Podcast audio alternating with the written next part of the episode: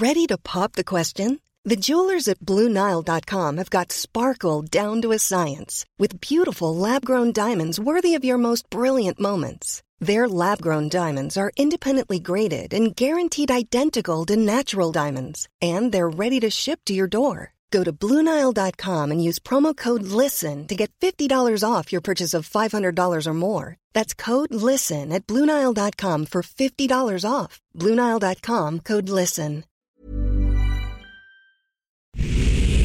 Ahora inicia A la Una con Salvador García Soto. A la Una.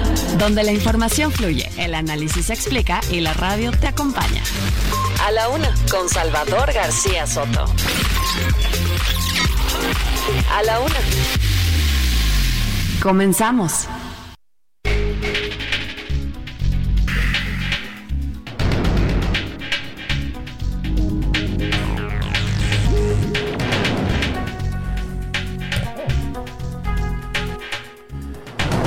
Ya es la una de la tarde en punto en el centro de la República y los saludamos con mucho gusto. Estamos iniciando a esta hora del mediodía a la una este espacio informativo que hacemos para usted todos los días y a esta hora del día cuando el reloj está marcando ya la, tarde, la una de la tarde con cinco minutos. No creo que me quedé dormido, no, se nos hizo un, una pequeña falla técnica. Le ofrecemos una disculpa por entrar unos minutos después de la hora acostumbrada. Sabemos que mucha gente está pendiente del arranque de este espacio informativo para ubicarse en el momento del día. Bueno, pues sí, estamos al mediodía, hemos entrado con un poco de retraso, pero ya estamos listos para llevarle la mejor información. Como siempre, estamos listos, preparados y de muy buen ánimo para informarle en las siguientes dos horas, donde le voy a actualizar el panorama informativo con lo más importante, solo lo más importante de lo que haya ocurrido en el país, en la ciudad y en el mundo. Se lo estaremos reportando aquí, en estos micrófonos, en la frecuencia del 98.5 de FM, el Heraldo Radio, a toda la República Mexicana y parte de los Estados Unidos. Les mandamos un abrazo afectuoso a todas las estaciones hermanas que nos sintonizan en el territorio mexicano y también en el territorio de la Unión Americana. Y bueno, pues mucho que informarle en este lunes arrancando el día, del ejército. Hoy se conmemora el día de nuestro ejército mexicano. Eh, pues un ejército sin duda importante que ha sido parte de la consolidación de este país a partir de que pues eh, digamos se institucionalizan las fuerzas armadas allá por los años 30 comienza a volverse un ejército pues caracterizado por su lealtad a las instituciones civiles y a el apego que tienen a la constitucionalidad. Hoy el ejército mexicano está, digamos, llegando a estos aniversario, a este aniversario más, ¿cuántos años son ya? 111 años de existencia de nuestro ejército mexicano, con un presupuesto histórico para ellos, 259.400 millones de pesos para este año 2024. Han aumentado, fíjese usted, el presupuesto militar en el gobierno actual de López Obrador ha aumentado en 131.8% en relación a lo que les autorizaron en 2023. Si se va usted al 2018, el aumento ya debe andar como por el 300%. Vamos a sacar la cifra, pero bueno, ha crecido mucho en sus presupuestos, también en sus funciones. Hoy el ejército hace de todo ya no solo se encarga de la seguridad pública del país, de la seguridad civil, sino también, pues ya sabe, construye obras, hace trenes, hace, eh, administra aduanas, y pone vacunas. Bueno, el ejército hace de todo. Se ha vuelto incluso una empresa, una empresa estatal, ¿no? Con una eh, empresa de aviación que no funciona, pero ahí va. Eh, un aeropuerto, dos aeropuertos, bueno, administra ya como siete, ocho aeropuertos a nivel nacional. Tenemos un ejército, le podría decir hoy, rico, ¿no? Un ejército rico, dice el presidente que no puede haber gobierno rico con pueblo pobre, pero sí tenemos un ejército rico para pues muchas funciones y muchos presupuestos que le han otorgado en este año. Les mandamos un abrazo a todos los integrantes de las Fuerzas Armadas Mexicanas del Ejército Nacional, que hoy están conmemorando un aniversario más de su existencia. Hoy la música de a la una, la vamos a dedicar a la democracia y a la libertad. Todo esto en el contexto de las megamarchas que ayer tuvieron lugar, que se llevaron a cabo aquí en la Ciudad de México, una marcha impresionante en el Zócalo y sus alrededores.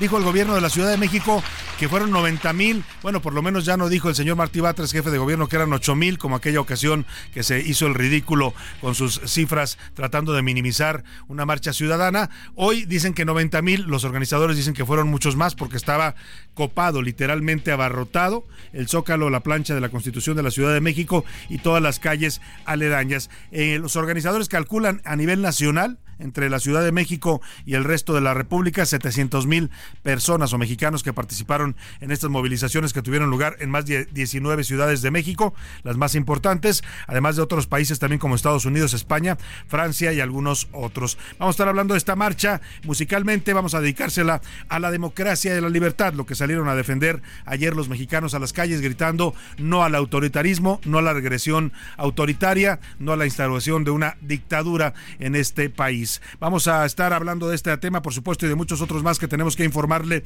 el día de hoy. Vámonos directo al resumen de la información en este lunes, donde le deseo que esté teniendo un muy buen inicio de semana y, por supuesto, que la semana sea usted para, para usted productiva y también una semana agradable. A la una, con Salvador García Soto. A las calles, cientos de miles de mexicanos abarrotaron ayer las calles y avenidas y las plazas públicas de la Ciudad de México y 19 ciudades más de la República Mexicana. Además también se manifestaron mexicanos en otros países como los Estados Unidos, Francia, Canadá y España. Le voy a tener la crónica de las mega movilizaciones el día de ayer que mueven, digamos, un nuevo factor que va a influir en estas elecciones que le he llamado yo el factor ciudadano. Y en respuesta, el presidente López Obrador habló sobre la marcha, ya sabe usted, la descalificó, dijo que estamos en el mundo al revés, calificó a los asistentes como conservadores de derecha que solo buscan privilegios, así contesta el presidente. También ayer Claudia Sheinbaum se lanzó en contra de los ciudadanos que salieron a manifestarse, los llamó falsos e hipócritas. Bueno, pues así están viendo las cosas en la 4T, le voy a tener el reporte. Y masacre. En Jalisco, siete jóvenes fueron asesinados en un ataque directo ocurrido el domingo en una finca del municipio de Tlaquepaque, en la zona metropolitana de Guadalajara. Lamentablemente es una historia dolorosa, como muchas que están ocurriendo en México. Eran adolescentes entre 14 y 23 años de edad. Murieron por las ráfagas que les dispararon. Le voy a tener toda la información. Nos vamos directo a la información en este lunes. Una disculpa, tuvimos otra falla técnica que se nos volvió a caer la señal, pero ya estamos listos para llevarle la mejor información en este lunes comenzando la semana. Vámonos directo a la información. Estas son las de cajón en A la Una. Oiga, este domingo, ya le adelantaba, se realizó la Marcha Nacional por, en Defensa de la Democracia 2024. Miles de mexicanos salieron a partir de las 10 de la mañana de ayer domingo aquí en la Ciudad de México, partieron del Monumento a la Revolución rumbo al Zócalo. El motivo, protestar, la mayoría iban vestidos de rosa y blanco, protestar por lo que eh, consideran regresiones autoritarias en las reformas propuestas por el presidente López Obrador, planteamientos como desaparecer o transformar al INE, cambiar al Poder Judicial, eso está siendo visto y percibido por todos estos ciudadanos que ayer salieron a manifestarse como un intento de regresión autoritaria. Desde las 8 de la mañana ya había movimiento en el centro histórico de la Ciudad de México. La plancha de la Constitución lució totalmente abarrotada en un gesto bastante extraño, por decirlo menos. Primero, aquí le reportamos el viernes que el presidente mandó blindar, tapiar literalmente el Palacio Nacional con vallas metálicas, como si lo fueran a agredir como si presuponiera que era gente violenta. Y luego, el sábado, el señor Martí Batres, que ya hemos visto que claramente no tiene una vocación muy democrática, ¿no? Es más militante, fanático de la 4T, porque no puso la bandera en el Zócalo. Oiga, como si la bandera le perteneciera al gobierno de la Ciudad de México o al gobierno de Palacio Nacional.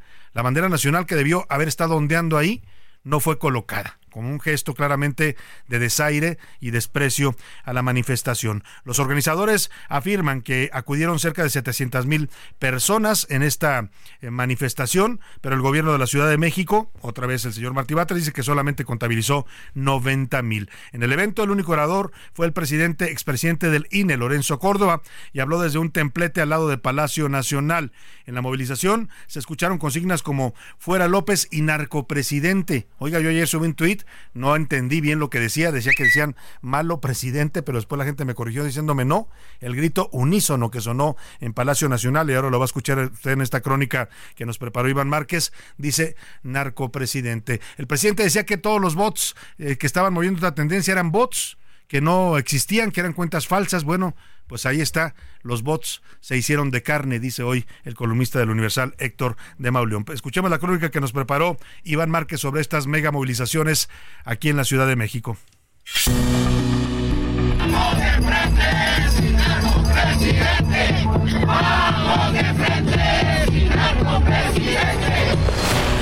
Más de 90 mil ciudadanos vestidos de blanco y rosa marcharon en defensa de la democracia en la capital del país, al grito de voto libre y el INE no se toca. ¡Voto libre! ¡El Zócalo libre! ¡Voto libre!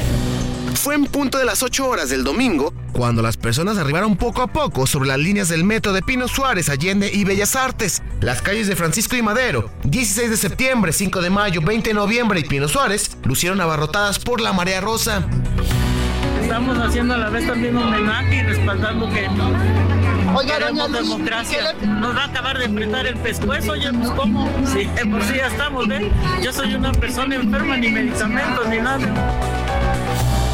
Entre los asistentes estuvieron la diputada Margarita Zavala, el presidente nacional del PAN, Marco Cortés. Lo que queremos es que el gobierno no interfiera, que el crimen no interfiera, que la sociedad pueda decidir libremente e incluso el exaspirante presidencial Enrique de la Madrid. Pues quedé muy contento y otra vez de ver mucha gente muy entusiasmada porque la democracia se defiende, no se defiende sola. Las instituciones las defendemos las personas. Pasadas las 11 de la mañana y concentrados en el Zócalo, Lorenzo Córdoba, ex consejero presidente del INE y único orador, mandó un fuerte discurso.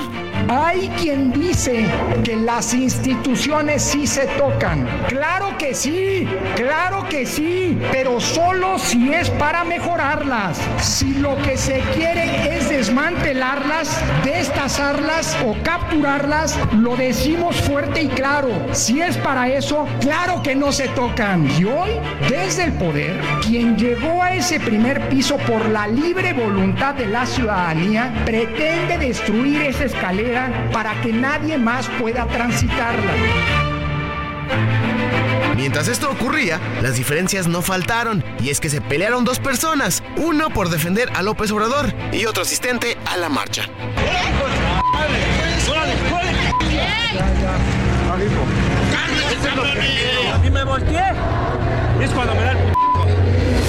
Para finalizar el meeting, se entonó el himno nacional.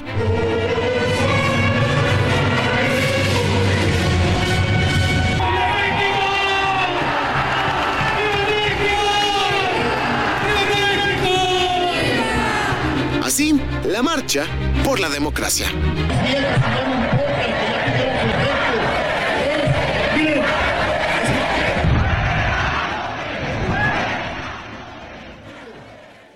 Bueno, pues así fue la movilización ayer en la Ciudad de México, impresionante sin duda alguna, la mayoría de los diarios hoy no solo en México, ¿eh? esta noticia trascendió también a nivel internacional. Hay fotografías publicadas en varios portales de internet, en varios periódicos de otras partes del mundo y por supuesto aquí pues acaparó la mayoría de las portadas esta impresionante movilización que atiborró el centro histórico de la Ciudad de México. Dice el, jefe, el gobierno de la Ciudad de México, según sus cifras, que fueron 90 mil asistentes, los asistentes hablan de 700 mil. Está en la línea telefónica, le agradezco que nos tome esta llamada Ana Lucía Medina, ella es vocera de Sociedad Civil México y Unidos, dos de las organizaciones convocantes a esta marcha. Eh, ¿Cómo estás, Ana Lucía? Buenas tardes. Salvador, buenas tardes. Gusto saludarte a ti y a tu auditorio. ¿700 mil o 90 mil? Mira, la verdad es que no nos gusta meternos a la guerra de las cifras. Honestamente, las imágenes hablan por sí solas. Un, un zócalo repleto, incluso las calles aledañas. Pero no solamente el zócalo, Salvador, sino 119 ciudades más donde la gente se movilizó de muchas maneras. En algunos lugares fueron marchas, en otras fueron una especie de desfile con banda de guerra, en otras fueron concentraciones, en otras solamente se reunieron eh, en países, fuera, en, ciudades fuera de México, fuera de una embajada.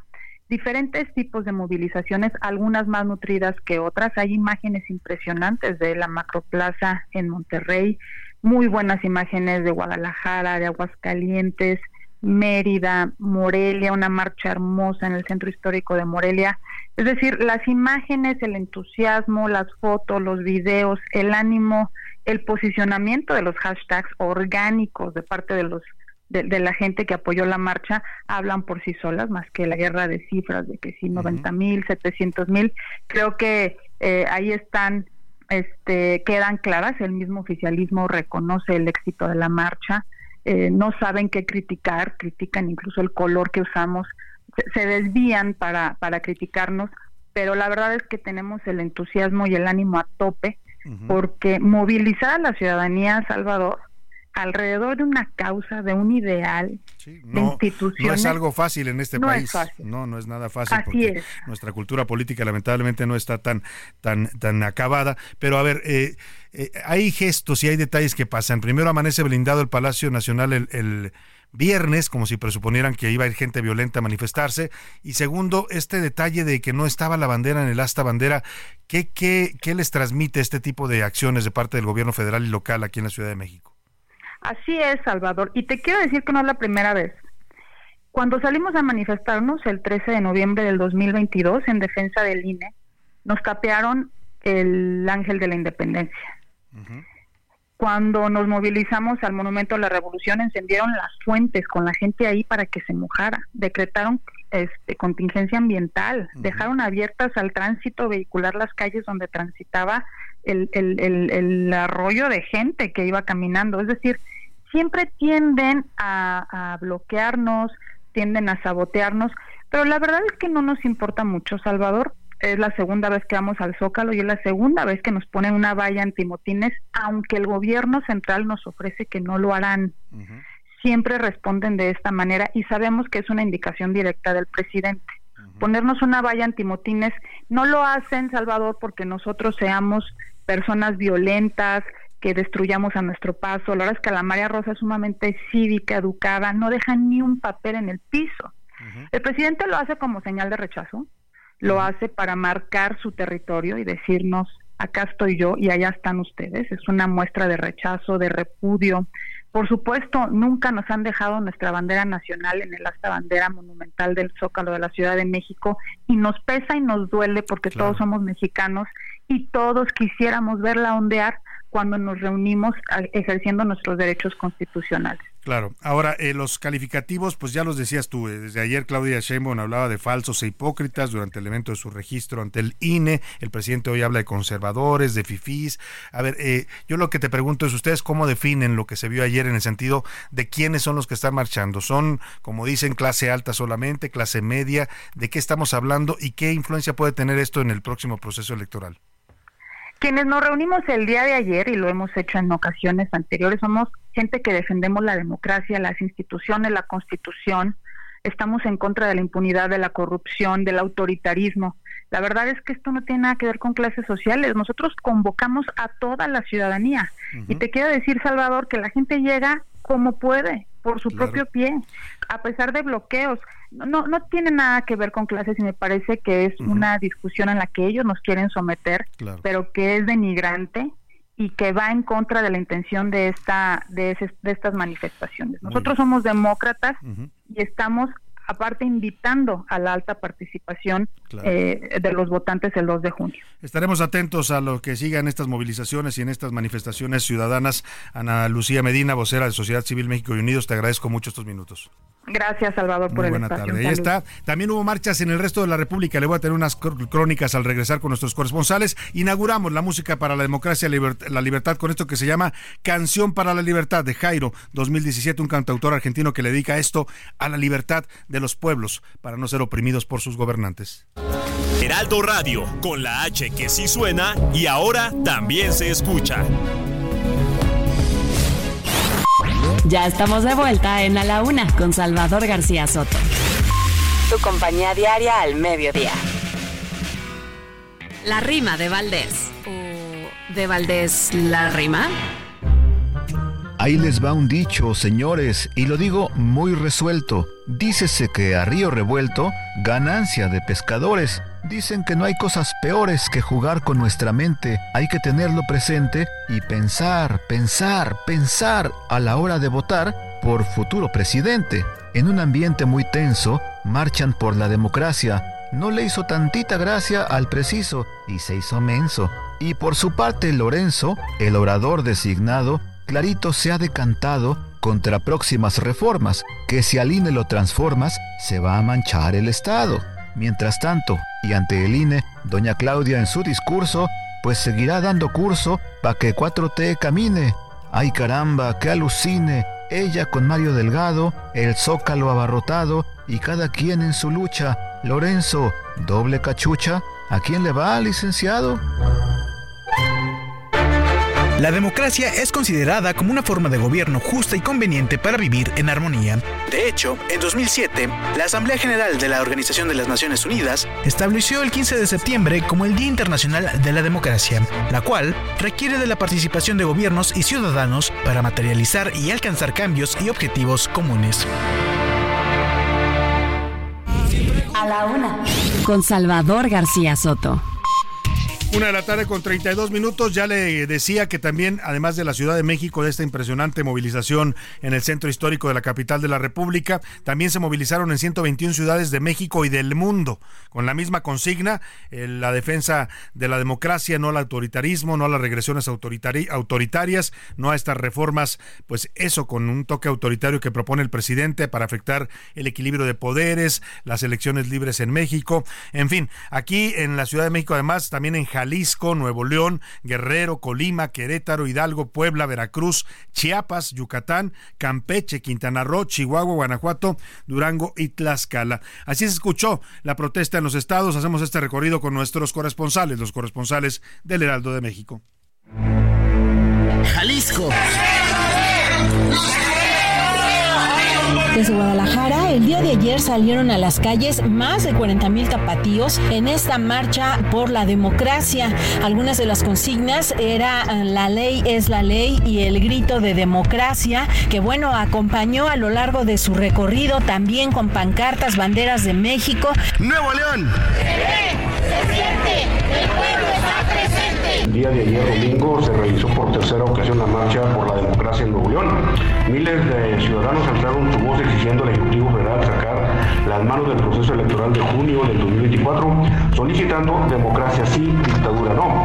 La politóloga Beatriz Pagers encabezó junto con otros líderes de organizaciones como NL24, Frente Cívico Nacional, Poder Ciudadano y Sí por México, así también como Actívate México Ahora Ama. Quintana Roo.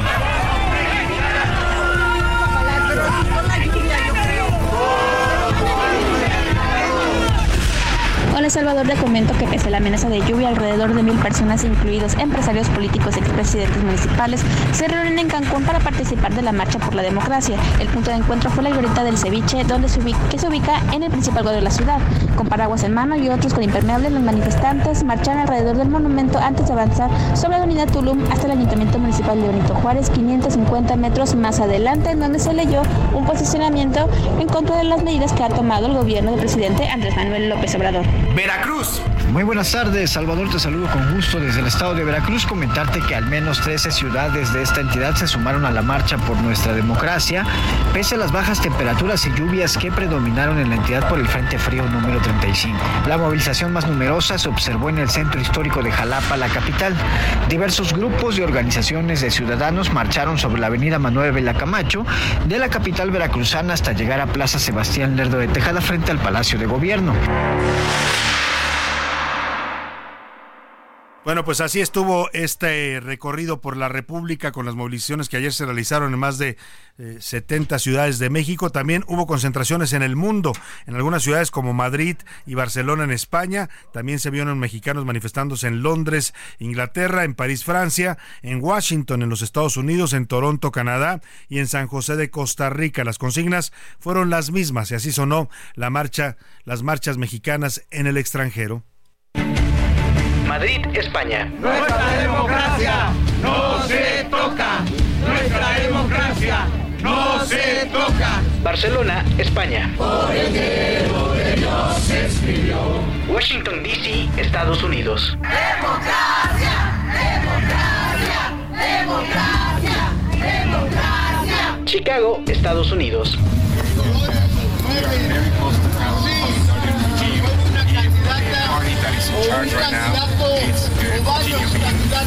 Houston, Texas, Estados Unidos. Este día soleado, este día chingón, donde estamos uniendo por una causa, una causa que nos une, una causa superior, una causa que motiva. Se llama democracia, y libertad. El INE no se toca, el INE no se toca, el INE no se toca.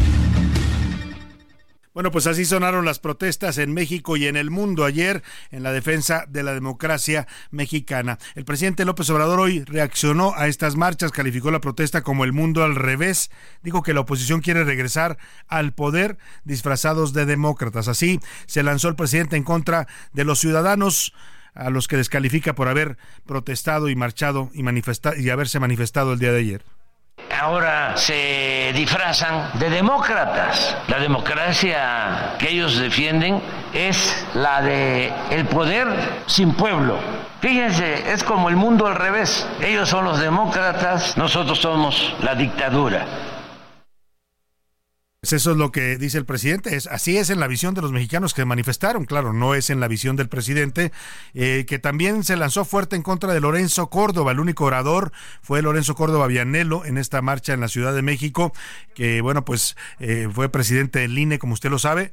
Un discurso bastante interesante, ¿eh? muy sólido el que leyó eh, Lorenzo Córdoba explicando las razones y los motivos por los cuales había que manifestarse y evitar lo que él llamó una regresión autoritaria. Hay una frase que me gustó mucho, dice que el presidente López Obrador y su partido Morena pretenden destruir la escalera que construimos los mexicanos para que quien gane los votos en una elección pueda llegar al poder, ¿eh? sea quien sea, del partido que sea, incluido el del que ganó en 2018 de manera contundente con el apoyo de 30 millones de votos. Bueno, pues una vez que ya subió arriba el presidente, ya quiere tirar la escalera para que no suban otros. Eso es lo que acusó ayer Lorenzo Córdoba. Así lo cuestionó el presidente. Lorenzo Córdoba, imagínense, ¿con qué autoridad moral? Si él era un empleado de Peña, Peña le ordenó que les diera candidaturas a quienes ni siquiera reunían las firmas para ser candidatos, que ahora es el paladín de la democracia.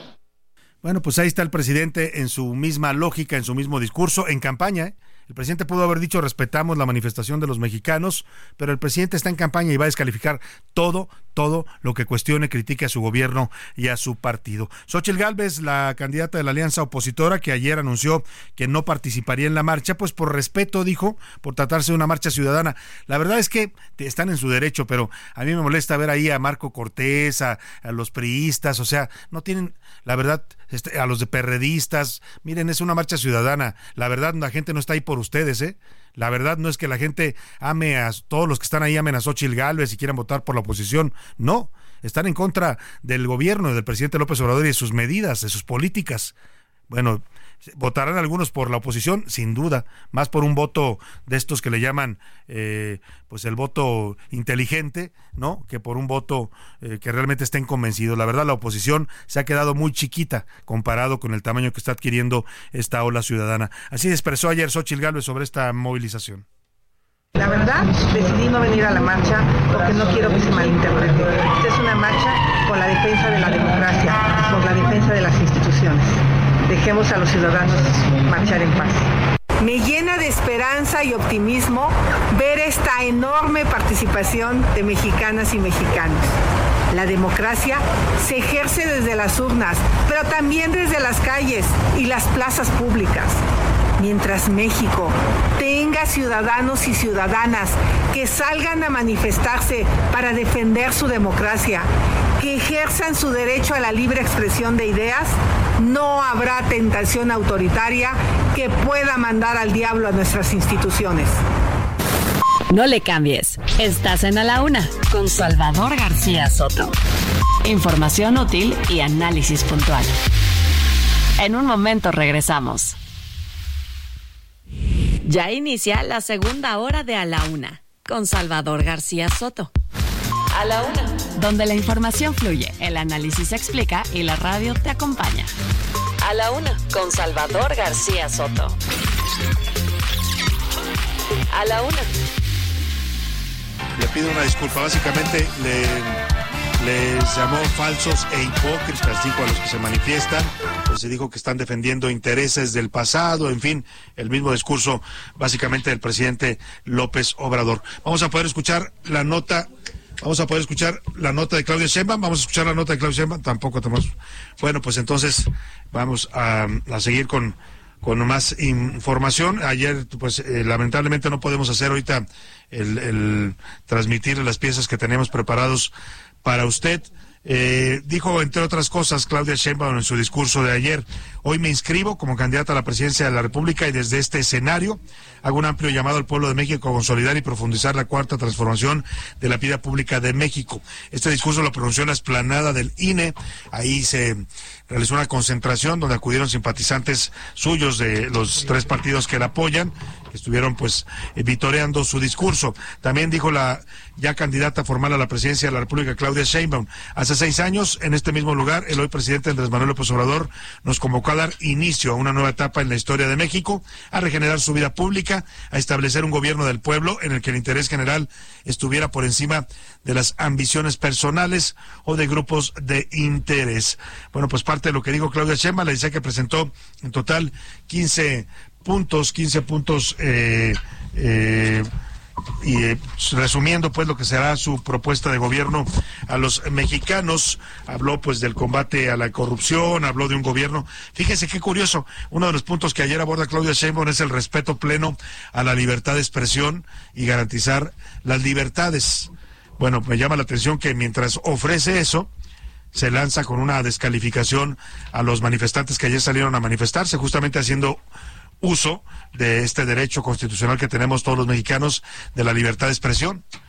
Pero bueno, pues por un lado dice que ofrece Claudia Sheinbaum que va a respetar esos derechos y esas garantías fundamentales para los mexicanos, pero por otro lado critica a los que salieron a manifestarse. Adelantó este plan de 15 puntos eh, el que va a impulsar en caso de llegar al gobierno.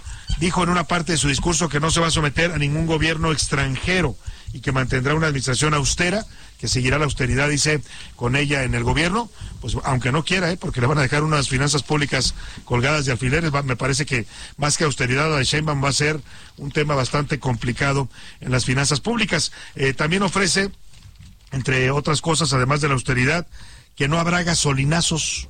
¿Dónde hemos escuchado eso? Bueno, pues por ahí lo hemos escuchado, que no va a aumentar la gasolina ni la energía eléctrica en su gobierno, lo mismo que prometió en su momento el presidente López Obrador. En fin, un acto pues lucido, le organizaron un buen foro a, Claudia Sheinbaum, sacaron ahí eh, sus templetes, sus banderas de los partidos que la apoyan, eh, pues estaba con un buen, un buen clima. Ayer, hay que decirlo, la, el clima se prestó tanto para la megamarcha que se llevó a cabo en la Ciudad de México como para el evento de Claudia Sheinbaum, que lució también ahí en el INE haciendo estos eh, pronunciamientos sobre su próxima campaña. El primero de enero ha anunciado la jefa de gobierno Claudia Sheinbaum que va a arrancar campaña justamente aquí en la Ciudad de México. Eh, José Luis Sánchez, ¿qué tenemos? Salvador, te tengo los puntos de lo que... No, no te escuchas, espérame. No se está escuchando José Luis Sánchez. ¿Ya se escucha? ¿Ya? No, no se escucha José Luis Sánchez. En un momento más nos dan los 15 puntos, por favor, que Claudia Sheinbaum mencionó ayer en su discurso. Importante conocerlos porque es parte de la pues eh, propuesta que va a presentar a los mexicanos una vez que arranque su campaña formal. Eh, cuando habló de los ciudadanos que marcharon ayer, le voy a leer textual lo que dijo. Es así que resulta importante, y más aquí en este recinto del INE, señalar la falsedad, hipocresía de aquellos que hablan o marchan por la democracia, cuando en su momento promovieron fraudes electorales o nunca vieron la compra de votos o se les olvidó respetar a los pueblos indígenas promoviendo, promoviendo discriminación y clasismo hágame usted el favor, no sé a quién se refiere Claudia Sheinbaum, pero al menos yo nunca promoví un fraude electoral o muchos de la gente que estuvieron ayer en la marcha. Yo personalmente no pude acudir, pero sí hubo muchos compañeros de los medios que estuvieron presentes también apoyando esta movilización. Me decías, José Luis Sánchez, los 15 puntos, eh, o ya tenemos la pieza, ya vamos a escuchar, vamos a escuchar lo que, lo que ocurrió en eh, el evento de Claudia Sheinbaum. ¿Tenemos la información? La nota de la Ah, no vamos. Te estoy, te voy, te voy adelantando, eh, Salvador, te voy adelantando los puntos de los que se hablaron el día de ayer. Principios generales de gobierno lo llamó Claudia Sheinbaum en este evento y bueno, básicamente los enlistó. Un gobierno honesto y sin influyentismo ni corrupción. Habló también de mantener la división entre poder económico y poder político, Salvador. Hará, dice Claudia Sheinbaum, un gobierno austero con disciplina fiscal. Garantizará libertades de expresión, de reunión, de concentración y movilización sin usar fuerza del Estado para reprimir. Representará y hará respetar la libertad política, social y sexual. Además, igualdad sustantiva de las mujeres que será garantizada en su gobierno. Y a esto se suma dedicar el presupuesto público para garantizar programas de justicia y programas sociales, promover el desarrollo científico y tecnológico, promover derechos culturales, seguir con trenes y proyectos ferroviarios, cuidar la soberanía energética de Pemex y de la Comisión Federal de Electricidad, la protección del medio ambiente y recursos naturales para las próximas generaciones, promover soberanía alimentaria y no sembrar maíz transgénico, Facilitar la inversión privada y extranjera y por último profundizar la estrategia de seguridad y logros alcanzados en la administración del presidente López Obrador. Los 15 puntos de Claudia Sheinbaum. Pues ahí está, ese último me llama la atención, profundizar la estrategia de seguridad del presidente López Obrador. Bueno, el presidente López Obrador prácticamente les dio carta abierta a los narcotraficantes. ¿Qué va a hacer Claudia Sheinbaum? ¿Los va a institucionalizar? ¿Vamos a tener cárteles institucionales? No entiendo cómo es profundizar la estrategia de abrazos no balazos, ¿eh? Porque dice los logros del presidente. Bueno, los logros del presidente en materia de seguridad son 171 mil asesinatos dolosos. Ese es el logro del presidente, el sexenio más violento de la historia. Claudia Sheinbaum va a profundizar la crisis de seguridad o la impunidad del narcotráfico que conste que es pregunta por ahí, como dicen. Oiga, hablando de narcotráfico, la Fiscalía General de la República sorprendió hoy con un citatorio a Celso Ortega, líder del grupo criminal Los Ardillos allá en Guerrero, que afirmara en una declaraciones que hizo al portal Latinus que eh, le dieron dinero eh, de financiamiento del narcotráfico a la campaña del presidente López Obrador. Vamos a hablar de esto regresando de la pausa, vamos a hacer un corte y volvemos con más información. No le cambies. Estás en A la Una con Salvador García Soto. Información útil y análisis En un momento regresamos. Ya estamos de vuelta en A la Una con Salvador García Soto. Tu compañía diaria al mediodía. 1 de la tarde con 31 minutos. Regresamos con ustedes en a la una y estamos escuchando de regreso de la pausa esta gran canción de Joan Manuel Serrat, basada en un poema del eh, poeta español Miguel Hernández para la libertad, una canción de 1972.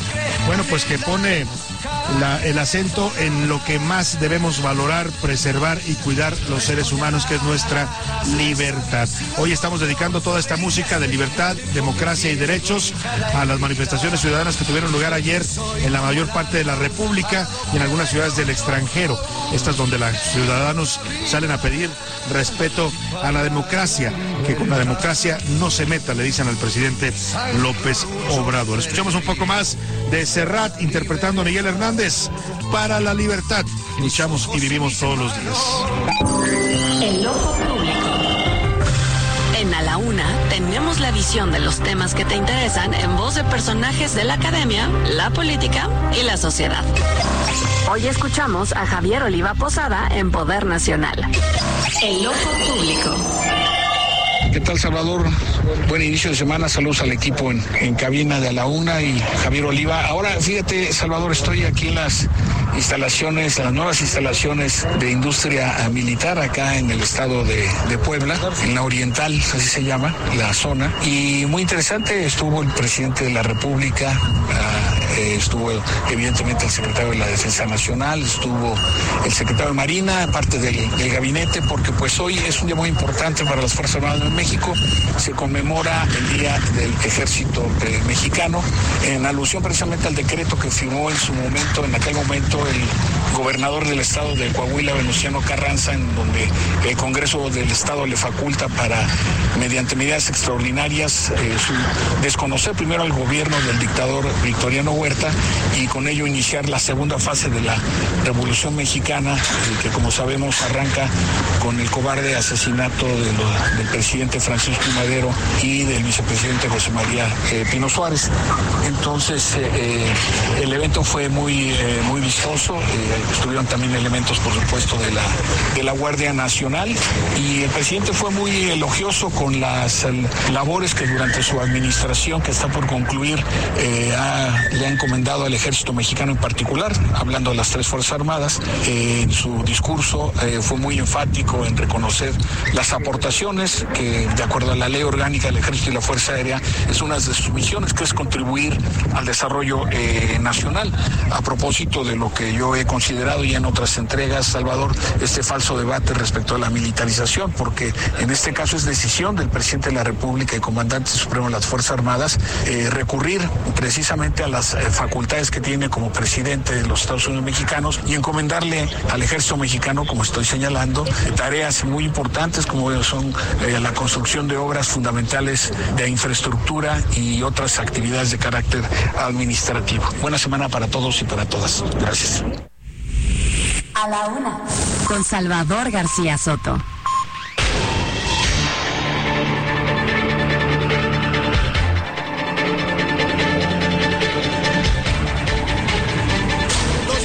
Con 35 minutos. Dos de la tarde con 35 minutos. Seguimos con usted aquí en A la Una. Nos quedamos antes de que nos volviera a traicionar la tecnología que se nos cayera de nuestra señal. De verdad, estamos muy apenados con usted. Le ofrecemos disculpas. En un momento más voy a leer los mensajes que nos mandó la gente preocupada, algunos molestos, otros sugiriendo que ya nos andan cortando desde eh, la vocería de la presidencia. En fin, bueno, no pasa nada. Simplemente son fallas técnicas. Y bueno, aquí seguimos y nos quedamos pendientes en esta crónica que nos preparó Michelle Santiago sobre el registro de Claudia Sheinbaum ya como candidata formal a la presidencia de la República ayer ante el INE. Escuchemos. Así fue aprobada la solicitud de registro de Claudia Sheinbaum como candidata presidencial de la coalición Sigamos Haciendo Historia. En las instalaciones del Instituto Nacional Electoral le fue entregada la constancia de parte de la consejera presidenta del INE. Señaló que la jornada electoral está garantizada e hizo un llamado a pegarse al marco jurídico. A la coalición postulante y a su candidata los invito con mucho respeto pero con firmeza, a ceñirse al marco de la Constitución y a la observancia estricta de las reglas electorales. Es el respeto a la ley la mejor manera de convocar a la ciudadanía para que salga a votar. Mario Delgado reiteró que la designación de Sheinbaum fue en un proceso interno democrático y transparente y se lanzó contra la oposición. Hemos visto cómo las fuerzas opositoras tienen una candidata que viene de un pacto de corrupción, de una visión donde el gobierno considera que es un botín que hay que distribuir.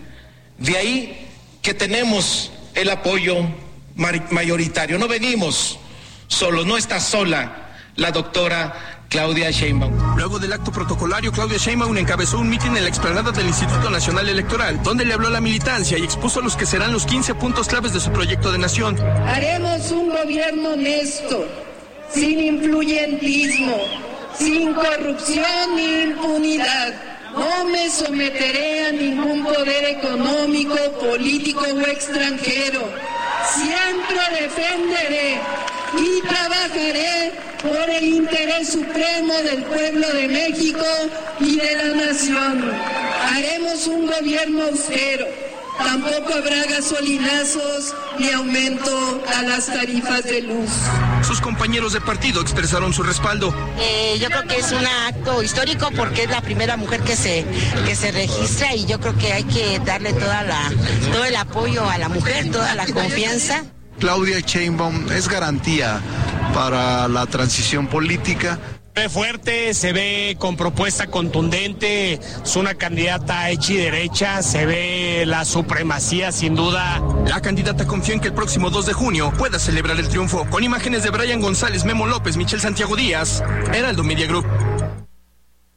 Estuvo ayer el evento de Claudia Sheinbaum donde se registra ya oficialmente ante el INE, con lo cual ya se le podemos decir ahora sí la candidata a la presidencia. En realidad siempre lo fue, pero ya sabe usted que hay distintas etapas del proceso electoral que todavía no la consideraban como candidata. Hoy ya es candidata oficial a la presidencia de la República por esta alianza de Sigamos Haciendo Historia. Oiga, y de las elecciones, vamos al otro tema que pues francamente debiera ser mucho más apremiante en México. Yo quisiera ver una marcha ciudadana como la de ayer también para exigir pues que el gobierno haga algo con el tema del agua, porque en la Ciudad de México sigue agravándose esta que ya se ve venir como una de las peores crisis que haya vivido la ciudad en materia de agua en su historia. El gobierno federal anunció que va a explotar pozos que están ubicados en los terrenos del Aeropuerto Internacional Felipe Ángeles y también en Zumpango, allá en el Estado de México, con, en los límites con Hidalgo. Sin embargo, la propuesta pues no alcanza para el tamaño del volumen que se requiere para el consumo de los habitantes de la Ciudad de México. Mientras tanto, las presas del sistema Cuchamala siguen bajando. Actualmente están ya a 38.7%. Bueno, pues un drama lo que está viviendo en materia hídrica en México. Milka Ramírez nos platica. Debido al desabasto de agua en la Ciudad de México y la crisis por este líquido vital, el gobierno federal ya busca pozos en los terrenos del Aeropuerto Internacional Felipe Ángeles y en Zumpango, Estado de México, en los límites con Hidalgo. Sin embargo, la oferta que se puede obtener de esos lugares es menor a la demanda del agua en la capital. Así, la Conagua podría extraer de los terrenos en el Aeropuerto Felipe Ángeles apenas 150 litros por segundo. Esto es el 0.2% del abastecimiento en la zona metropolitana. De acuerdo con José Luis Luege, exdirector de Conagua, esto simplemente no alcanza. Por ejemplo, ahorita hay toda una alarma por Cusamal, ¿estás de acuerdo? Como la hubo el año pasado por la presa del Cuchillo, Cerro Prieto, allá en Nuevo La situación del acuífero, los tres principales acuíferos que alimentan el 70% del agua del Valle de están en condición crítica de sobreexplotación y los vamos a perder. Nada más que si los perdemos, no quiero ni pensar en la catástrofe que significa, Mica, porque hay una diferencia entre la zona metropolitana de Monterrey y la Ciudad de México, pues aquí somos 22 millones de habitantes, la quinta metrópoli más grande del mundo. En los terrenos de Zumpango se pretende recuperar 400 litros por segundo, que ya no se abastecen con los pozos sobreexplotados de la capital. Sin embargo, seguir explotando el acuífero es una muy mala decisión. La decisión de la CONAGUA y del sistema de aguas y de la Comisión Estatal que ya se publicó es, obviamente lo que a mí me preocupa más, abrir más pozos, rehabilitar pozos, equipar pozos. Además que ahora, a mí me da un poco de temor decirlo, vamos derechito a una catástrofe, porque ahora sí estamos en un riesgo de perder el acuífero. Y el acuífero representa, mi hija, el 70% del abastecimiento de toda la zona metropolitana. La perforación de los pozos costó alrededor de 60 millones de pesos y las licitaciones se adjudicaron de manera directa a la empresa Mannequin de México. Adicionalmente se encargó la investigación de otros pozos. En estos contratos con otras cuatro empresas se gastaron alrededor de 177 mil millones de pesos. Aunado a la falta de medidas como la captación pluvial masiva en México, es importante poner atención y que las autoridades hagan su parte para frenar en medida de lo posible el cambio climático. Habla Enrique Lendo, director general comercial de EAGUE. México es un país vulnerable a los impactos del cambio climático y estas sequías pues las vamos a seguir sufriendo, ¿no? Y las vamos a seguir sufriendo de forma creciente. El cambio climático es un fenómeno que no depende únicamente de lo que pasa en México, sino depende de, las emisiones de gases de efecto invernadero que, que se están generando en todo el mundo. Enrique Lendo también habló de que por el momento, como población debemos de seguir recomendaciones que contribuyan al cuidado del agua reducir el consumo, reutilizar más el agua, utilizarla de forma racional. Es un asunto coyuntural en el corto plazo. Para la una con Salvador García Soto, Milka Ramírez. Bueno, pues ahí está esta información importante en el tema del agua. Pues todavía yo no veo ni escucho al presidente López Obrador hablar de esta crisis del agua. ¿eh? Parece que no existiera.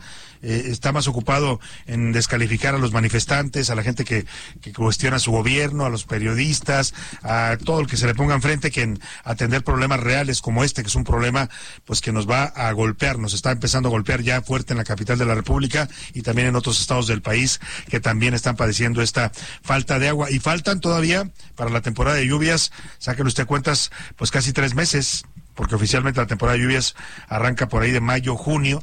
Bueno, pues son los meses que va a ser el llamado estiaje, en donde este panorama se va a poner cada vez más complicado, tanto para el consumo humano como para las actividades agrícolas y ganaderas. ¿eh? Va a escasear para todo. Y por eso es importante seguir las recomendaciones ya de los expertos. No se espere usted mañana, ¿eh? porque el agua se nos va a ir acabando lamentablemente eh, puede pasar ese escenario. Ojalá y se resuelva en el camino, ojalá Dios, eh, la providencia o el clima o el Dios de Tlaloc nos manden lluvias, ¿no? Que sería la única forma de paliar esta sequía que está padeciendo México. Hubo unas lluviecitas por ahí eh, extrañas en el fin de semana aquí en la Ciudad de México. Llovió, incluso cayó nieve en algunas zonas altas, en Tlalpan, en el Ajusco, en la delegación Magdalena Contreras, allá en el Parque de los Dínamos. Había escenas de verdad eh, impresionantes de nevadas, pero bueno, pues fue solamente un día el que lloviznó, llovió casi toda la tarde y noche, pero bueno, pues esperemos que si no hay un milagro pues eh, climático, vamos a padecer seriamente el tema del agua, así es que hágase consciente y también hágase responsable ya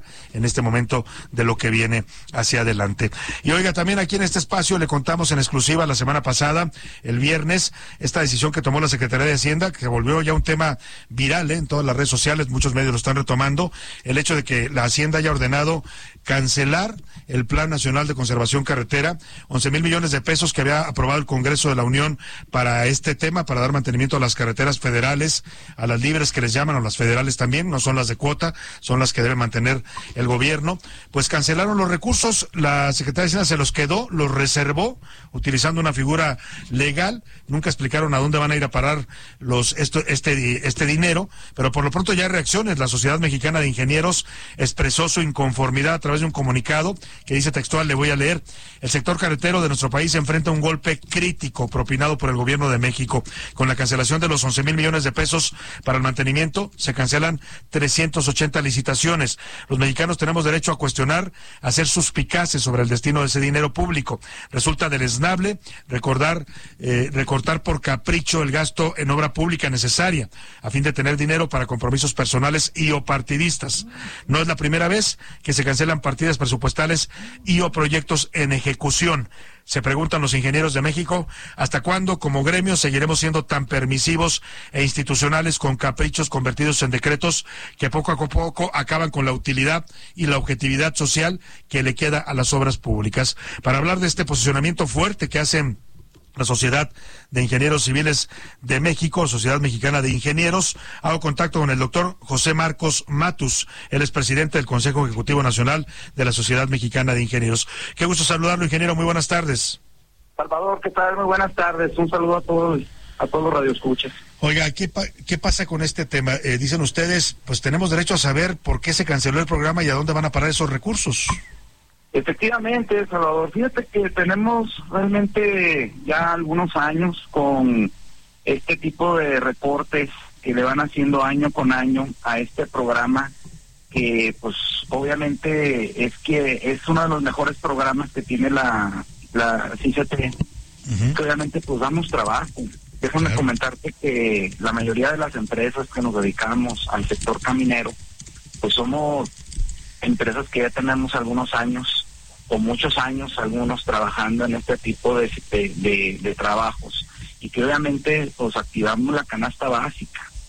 Al cancelar este este programa, pues automáticamente pues todas las empresas, nada más te doy algunas algunas estadísticas.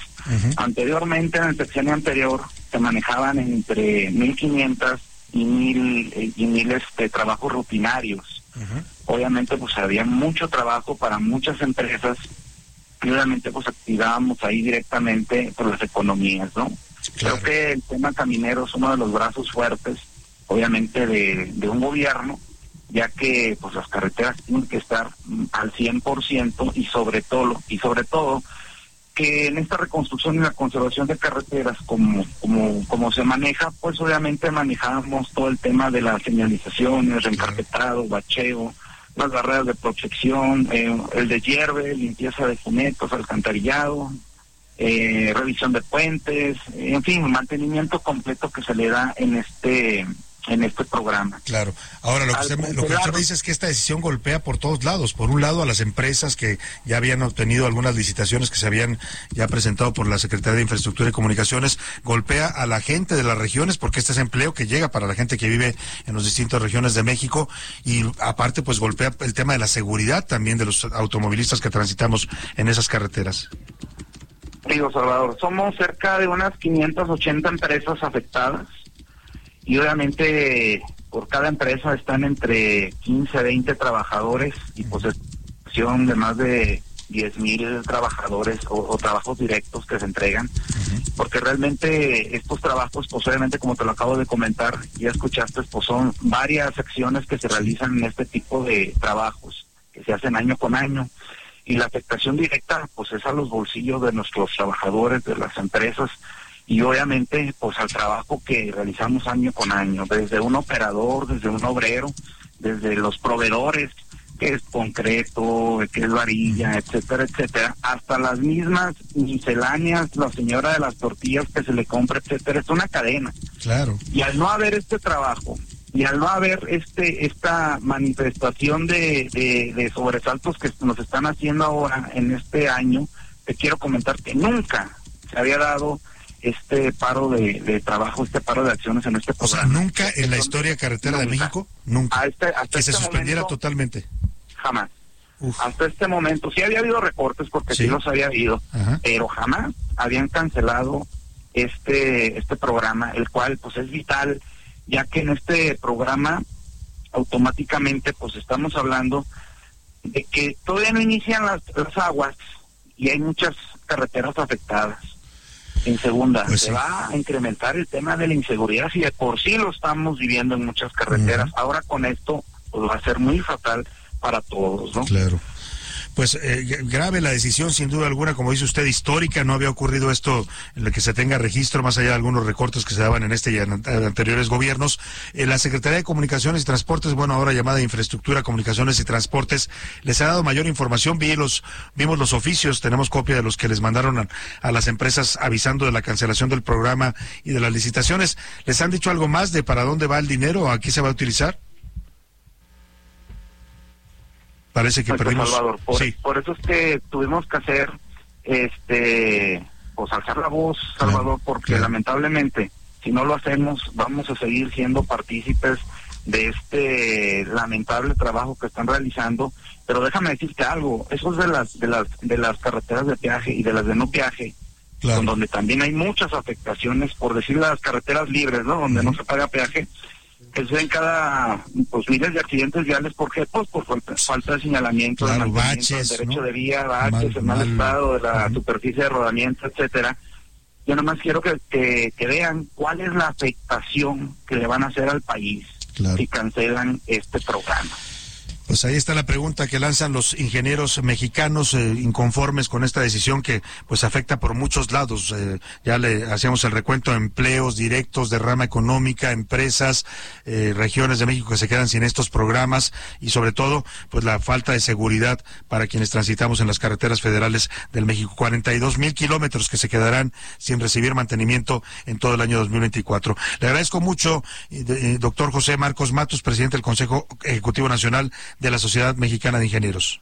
Salvador, estoy a tus órdenes y primeramente Dios, que ojalá puedan reanudar este programa que es de mucha ayuda para todas las empresas de todo México. Vamos a estar pendientes de lo que informen las autoridades. Muchas gracias, buena tarde. Oiga, y mientras hay malas noticias con el tema carretero, donde hay buenas noticias, ya se las adelantábamos desde el viernes y se concretó finalmente la negociación para levantar la huelga en la planta de Audi allá en Puebla. Vamos con Claudia Espinosa que nos da los detalles. Claudia, buena tarde.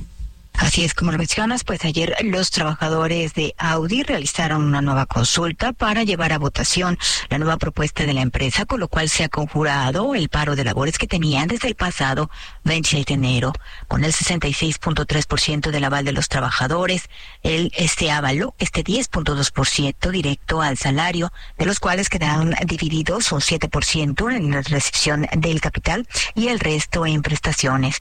De acuerdo con el representante sindical se estaría regresando a las labores a partir del turno de esta mañana.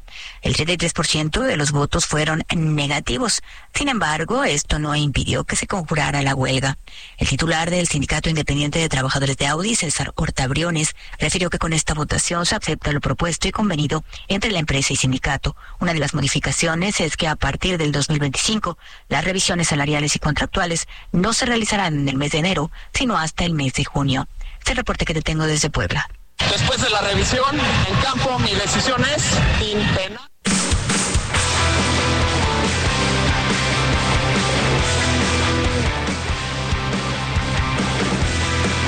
Por supuesto, Excelente lunes, querido Salvador, por supuesto, aquí resolviendo como tiene que ser siempre en la vida. Escuchamos al inicio, nos mandaron esta, este audio, algo de lo que sucedió este fin de semana con el árbitro Luis Enrique Santander. Para los amigos que lo escucharon, lo voy a contextualizar. El día de ayer estaban obviamente eh, revisando en el partido de Monterrey. Vamos a volverlo a escuchar, querido Salvador, y me dices tú qué es lo que notas que dijo el árbitro al revisar una jugada en el bar. Después de la revisión en campo, mi decisión es sin penal y sin tarjeta roja. No falta balón a tierra.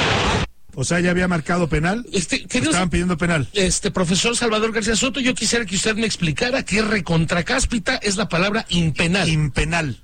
No lo sé, penal. No sé, no existe la palabra impenal. A ver, la buscamos en la, No en la. RAE, José Luis Sánchez. No existe. Pero se la inventó el árbitro. Sí, se, la se sacó de las polainas, no sé de dónde, querido Salvador.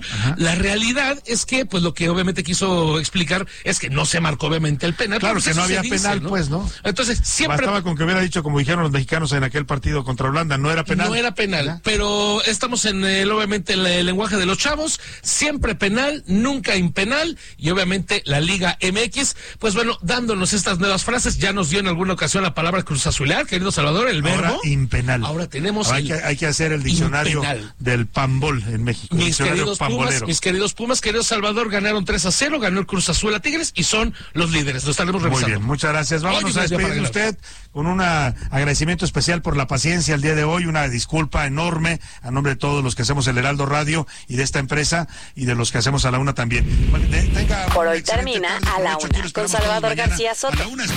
El espacio que te escucha, acompaña e informa. A la una con Salvador García Soto. acompaña e informa.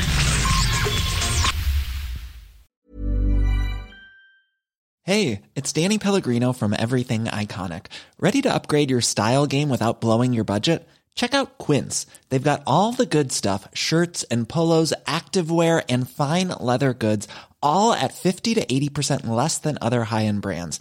And the best part? They're all about safe, ethical, and responsible manufacturing. Get that luxury vibe without the luxury price tag. Hit up quince.com slash upgrade for free shipping and 365 day returns on your next order. That's quince.com slash upgrade.